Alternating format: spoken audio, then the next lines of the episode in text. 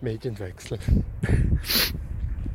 Also diese, diese Idee, äh, dieses Gedankenexperiment, Medienwechsel, wie es Dirk Becker seit Jahren, Jahrzehnten bald durchspielt.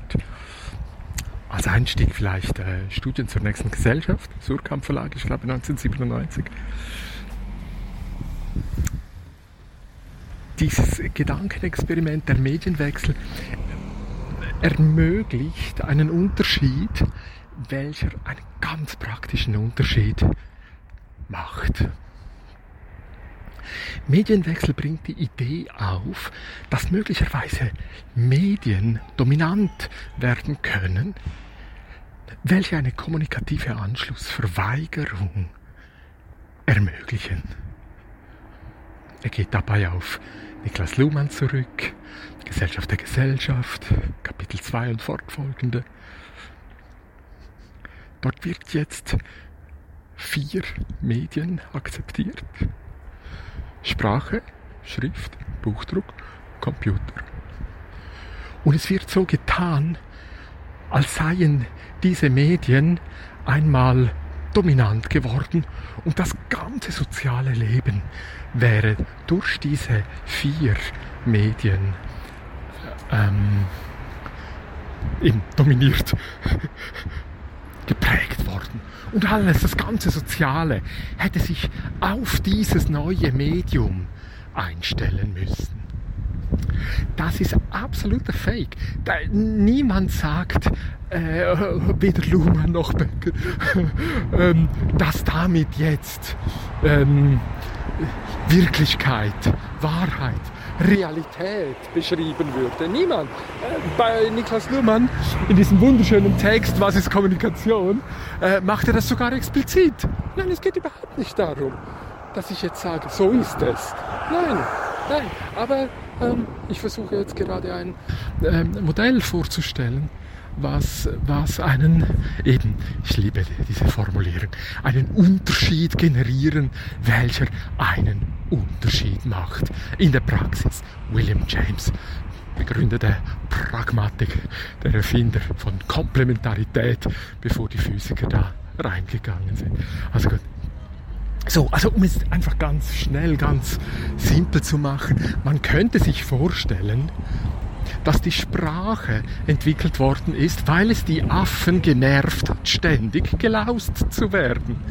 Dieser illegitime Zugriff auf den eigenen Körper konnte abgewehrt werden, konnte in eine gewisse Distanz gedrängt werden, wo man nicht ständig gelaust werden muss. Geh einen Schritt zurück, schau mir in die Augen, rede mit mir. Und diese Erfindung hat alle anderen Affen unter Druck gebracht, eben auch diese Sprache zu lernen.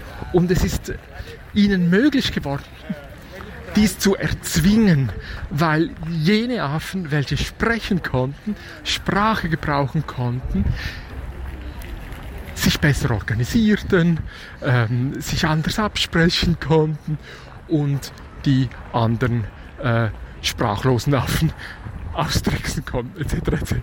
So, also ich mache das jetzt hier nicht, ich möchte hier jetzt nicht weitergehen, aber man, man, man könnte natürlich jetzt bei der Schrift ähm, äh, erwähnen, dass da ähm, also Abwesendes anwesend gehalten werden konnte, währenddem wir beim Reden ja sofort, äh, wenn das verklungen ist, ist es weg, beim Schreiben bleibt es da. Beim Buchdruck wäre das Entscheidende wohl, dass durch das Ausschließen eines sofortigen Feedbacks Feedbacks ermöglicht und erzwungen wurden. Also man hat das Argument, eine Aussage, eine Meinung weggelöst vom Körper eines sprechenden, schreibenden Menschen. Ich bleibe da gerne beim Körper, weil das so gut passt zu den Bemühungen von Hedwig Richter. Hashtag Körpergeschichte. Also gut, beim Körper. Also es wird weggelöst, ein Gedanke wird weggelöst vom Körper und jetzt weiß ich nicht mehr, ist diese Aussage von einem Professor, ganz, ganz wichtig, von einer Person mit ganz viel Geld und deshalb unglaublich wichtig, oder von äh, einem Bäuerchen von einem Arbeiter, ja, den man ja, jetzt auch nicht so ernst nimmt. So, es gibt eine Weglösung von Gedanken eines Menschen, von seinem Körper, hin in eine ganz andere Form, nicht nur der Schrift, sondern eben darüber hinaus in den Buchdruck. Also die, die Handschrift wird auch noch abgelöst. Es ist total anonymisierte Publikation. Dann kommt ein Distributionssystem dazu und so weiter. Und jetzt werden die guten Ideen, die Ideen werden jetzt, die Gedanken werden jetzt, das Argument wird jetzt favorisiert und nicht mehr die Person etc. etc. So, also ich würde dann einfach durchspielen und sagen, jeder Medienwechsel von diesen Vieren, Sprache, Schrift, Buch oder Computer, war eine soziale Reaktion auf einen illegitim gewordenen Zugriff auf Körper.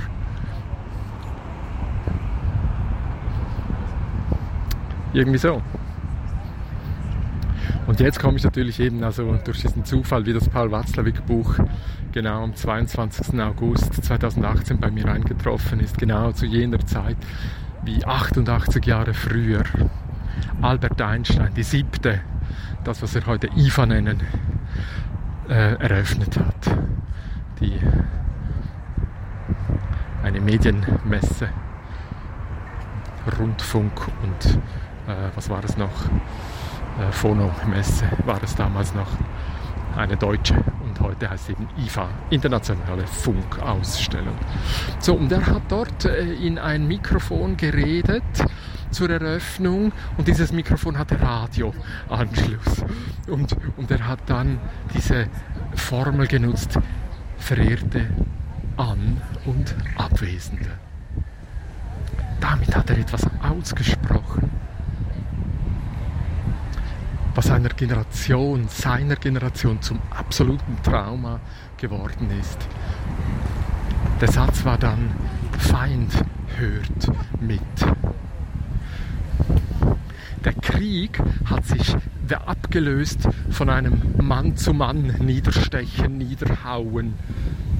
Es hat sich abgelöst, die Flugzeuge sind in den Himmel aufgestiegen, die U-Boote in die Tiefen des Meeres. Es ist eine 3D-Situation geworden. Und die Funker und die Kommunikationsexperten in den Kriegen, wie Paul Watzlawick äh, einer geworden ist, der hat seine Sprüche durch den offenen Raum schicken müssen. Er musste immer daran denken, dass der Feind mithört. Er hört das genau gleiche wie du, wie seine Freunde. Diese Unterscheidung Freund, Feind. Karl, Ma Karl Schmidt hat das ausformuliert. Das war das, das ganz, ganz große Ding. Ja, und da hängen wir an. Also es war einfach klar, diese Röhrenkommunikation ähm, ist vorbei. Man muss sich das irgendwie anders vorstellen. Und äh, in dieser Phase, Erster, Zweiter Weltkrieg und danach, ging ein riesiges Suchen los äh, nach Kommunikationsmodellen. Wie müssen wir uns Kommunikation vorstellen? Eben, Niklas Luhmann hat dann diesen wunderschönen Aufsatz geschrieben. Ein, es war eigentlich ein Vortrag vor, ich denke, Medizinern und Therapeuten, wo er die Frage beantwortet hat, was ist Kommunikation? Und es wurde dann dieses ähm, Kommunikationsmodell, was schon äh, in vielen anderen äh, systemischen äh, Ansätzen äh, äh, anwesend war, ich genau sagen. Ja, also Hare Krishna irritiert recht. Also, ähm, ich würde mich jetzt zu Peters Lautrag bringen. äh, nein, äh, wo sind wir? Ähm, ähm, ja, ähm.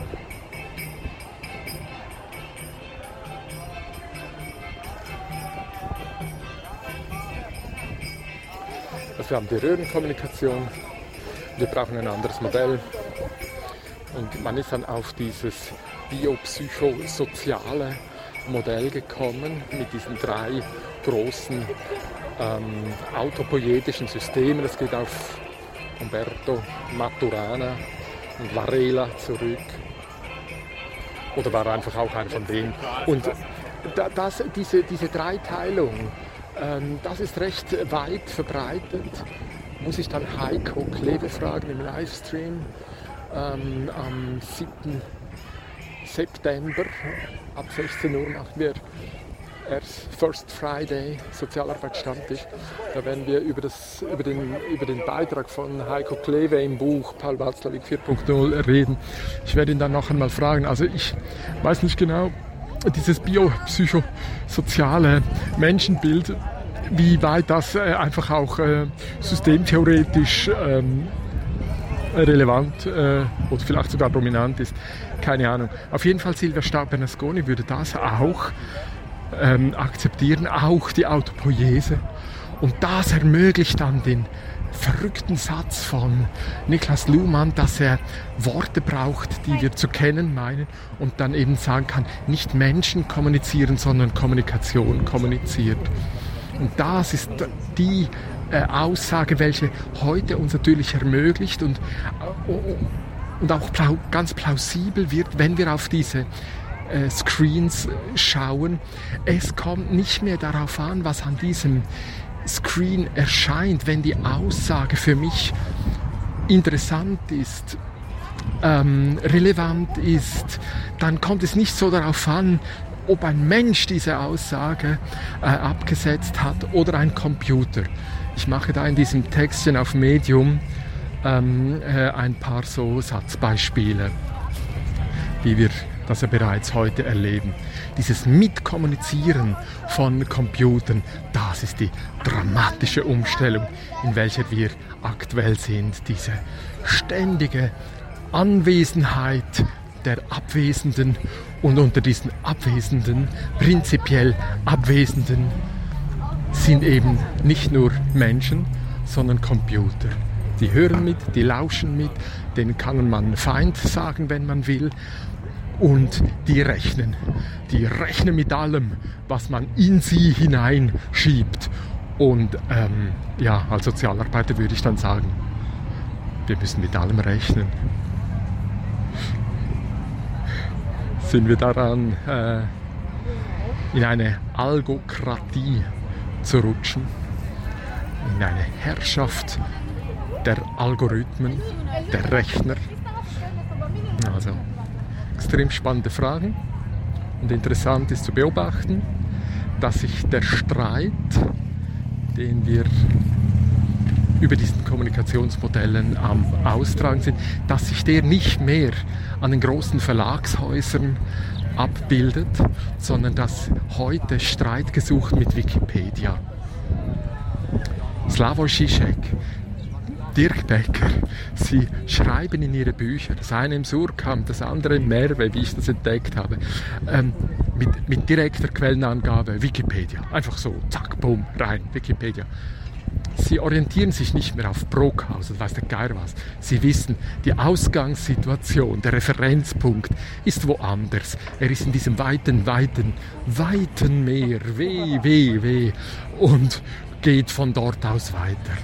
So, ähm, ja, ich glaube, das war's irgendwie. Äh, deshalb freue ich mich auf Wikicon 18 im Oktober. Der Streit mit der Wikipedia, den musst du suchen. Das ist interessant. Streit suchen, Feinde haben. Hm.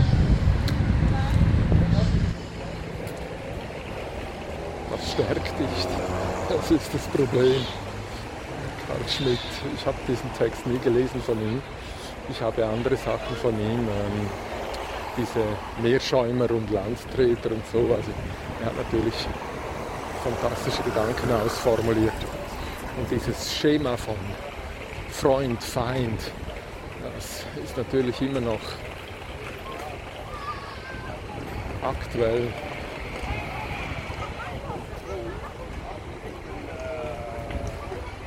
Schluss jetzt. SMS, zwei SMS, Social Media. Und auf Twitter SMS 2 SMS mein Zettelkasten.